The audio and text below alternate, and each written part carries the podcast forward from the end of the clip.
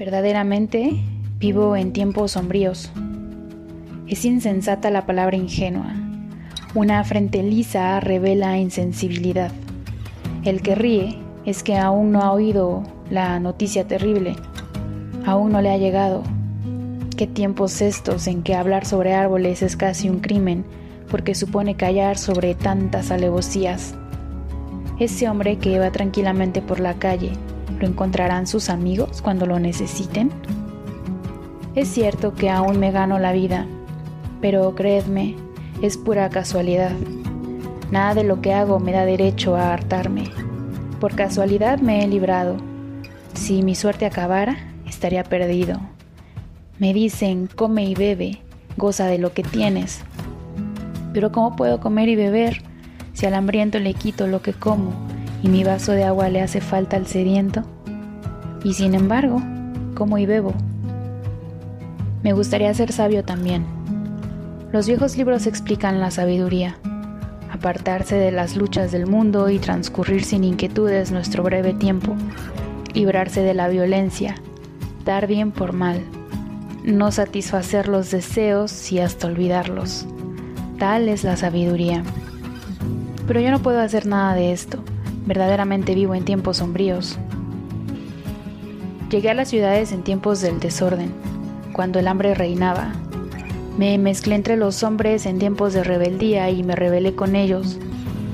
Así pasé el tiempo que me fue concedido en la tierra. Mi pan lo comí entre batalla y batalla, entre los asesinos dormí, hice el amor sin prestarle atención y contemplé la naturaleza con impaciencia. Así pasé el tiempo que me fue concedido en la tierra. En mis tiempos, las calles desembocaban en pantanos. La palabra me traicionaba al verdugo. Poco podía yo, y los poderosos se sentían más tranquilos sin mí. Lo sabía. Así pasé el tiempo que me fue concedido en la tierra. Escasas eran las fuerzas. La meta estaba muy lejos aún. Ya se podía ver claramente, aunque para mí fuera casi inalcanzable. Así pasé el tiempo me fue concedido en la tierra. Vosotros que surgiréis del marasmo en el que nosotros nos hemos hundido, cuando habléis de nuestras debilidades, pensad también en los tiempos sombríos de los que os habéis escapado. Cambiábamos del país como de zapatos, a través de las guerras de clases, y nos desesperábamos, donde solo había injusticia y nadie se alzaba contra ella. Y sin embargo, sabíamos que también el odio contra la bajeza desfigura la cara. También la ira contra la injusticia pone ronca la voz. Desgraciadamente, nosotros, que queríamos preparar el camino para la amabilidad, no pudimos ser amables.